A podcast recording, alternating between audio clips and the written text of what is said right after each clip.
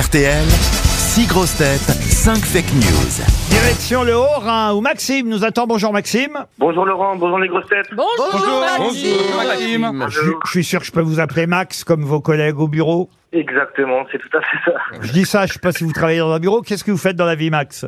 Pas du tout, je suis poseur de parquet. Ah oui, alors effectivement. Ah, quel beau métier Alors, je, je peux vous appeler Max comme vos amis portugais. C'est mon tableau préféré, les raboteurs de parquet de Caillebotte. Oh, là, c'est Oh là là, mais dis donc. Non, Ah, alors, hein. Forcément, avec un quatre pattes toute Bah, la bien journée. sûr, ça. Ça y est, Attention, monsieur, attention à Stevie, il arrive Toute la journée et toute la nuit. toute la nuit. Ah, il est beau ce tableau. Oh Ah non, mais j'ai quitté Loana, je retrouve euh, Stéphane Bern. hein. Incroyable, Stevie. Tout enfin. J'ai même pas compris tous les mots de sa phrase. Maxime, en tout cas, pose euh, du parquet et il va surtout tenter de retrouver la bonne info parmi les fake news données par mes camarades. Vous connaissez le principe, Max. Et si jamais vous la décelez, cette bonne information, vous pourrez partir au château de Pizet. C'est pour deux personnes, un joli week-end entre Brouilly et Morgon, un 4 étoiles qui vous attend. Allez voir sur château-pizet.com et vous en saurez plus sur votre suite duplex, euh, puisqu'on a réservé cette suite pour vous au milieu des vignes, au milieu des jardins à la française, des tourelles médiévales. Bon, je vais pas vous refaire l'article, j'en ai marre, je le fais depuis lundi. Alors, on commence là. tout de suite. Première info, est-elle vraie, est-elle fausse? Caroline Diamant. Preuve de la dépendance au gaz russe. Quand Vladimir Poutine pète, c'est Ségolène Royal qui sent mauvais. Oh, Caroline. Jérémy Ferrari. Tous les journalistes français qui sont persuadés que Kylian Mbappé va sauver la planète en prenant le train plutôt qu'un jet privé sont priés d'aller en Inde, en Chine, en Russie et aux États-Unis pour aller voir combien ça va changer les choses. Et s'ils pouvaient y aller en- et revenir à pied, on les entendra moins dire de conneries. Ceci était un communiqué du Paris Saint-Germain. Stevie Boulet. Éric Zemmour est de retour. Après son grand succès à la présidentielle et aux législatives, il est pressenti pour chanter la Zoubida à l'Eurovision. Roselyne Bachelot. Un pêcheur brésilien qui ne savait pas nager a survécu au naufrage de son bateau en passant 11 jours en mer dans un congélateur. Julie Leclerc. La députée Europe Écologie Les Verts, Sandrine Rousseau, a tenu à féliciter les migrants pour leur bilan carbone irréprochable, vu les milliers de kilomètres qu'ils font sur des embarcations de fortune, plutôt que d'utiliser des jets privés. Éric Logérias pour terminer. C'est Ségolène Royal qui remplacera Mireille Mathieu pour le prochain concert gratuit prévu sur la place rouge à Moscou Elle chantera les bêtises en russe. Небо si третишь boye moi. Сотнишься пот его не той. Мазите же je профофащис, мой je котной вай. На босатет мой живот. Если протошнет и зай. Не пропотет тет бêtise, не тет бêtise, не борде свой. Qui a dit la vérité, Maxime Alors j'ai j'ai vu j'ai vu l'info, donc du coup je suis déjà presque sûr que c'est notre ancienne ministre de la Culture, Rosine Bachelot, qui tient la bonne news. On dit pas ancienne, on dit ex dans ces cas-là parce qu'il faut rester aimable avec Roselyne. hein.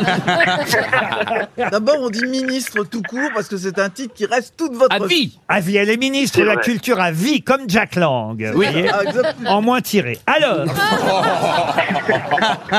Ça dépend Ça, par qui. Ça dépend. ça hein. dépend quel sens on dit au mot tiré.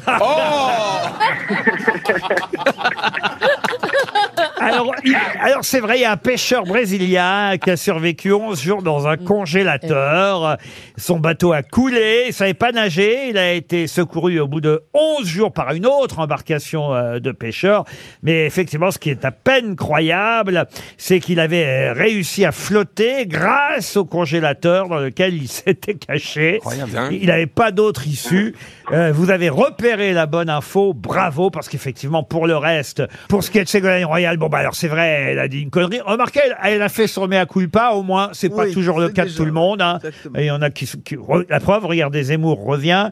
Euh, et puis, euh, qu'est-ce qu'on avait d'autre comme info? Ah bah oui, alors cette affaire euh, du, du PSG, de vous qui avez été ministre des Sports aussi, rappelons-le, euh, Roselyne Bachelot, trouvez qu'ils ont exagéré Moi, moi j'ai pris ça comme une bonne nouvelle quand j'ai vu euh, euh, l'entraîneur du Paris Saint-Germain et Kylian Mbappé rigoler ensemble. Je me suis dit, bah, y a- écoutez, il y a une bonne ambiance au Paris Saint-Germain. oui, oui, c'est ça. Au moins, ils s'entendent bien.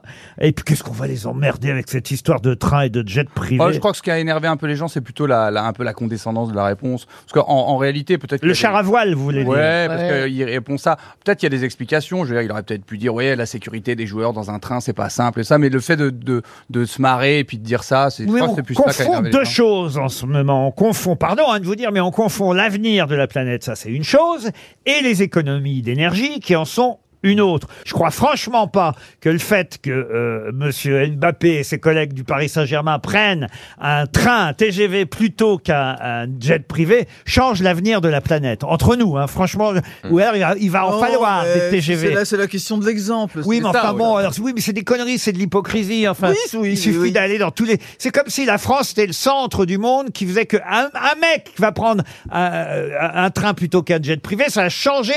Tout, tout le climat et tout, toute la couche d'ozone sur la planète. Même. On n'est rien, la France, par rapport à, à- C'est vrai, par rapport c'est à vrai, l'Inde, par rapport à la Russie. Il faut arrêter cette hypocrisie. Et on des- est plutôt assez exemplaire en cette, plus. cette Donc, hypocrisie moins- des journalistes. Quand même moins Vous que le avez Brésil raison. qui se déplace Les avec mêmes journalistes qui, quand même, en plus, au moment de la présidentielle, quand les écolos alertaient là-dessus, disaient ah, ah, ah, les cons, les cons, et maintenant ils font chier tout Oui, le monde mais on a ça. un pays qui a la- le mythe de l'égalité. Il faut que tout le monde soit pareil. Donc, si. euh, Oh, Si tout le monde Et est puis, pareil, c'est don- Paris, donnez-nous la- les- donnez-nous le salaire de Mbappé.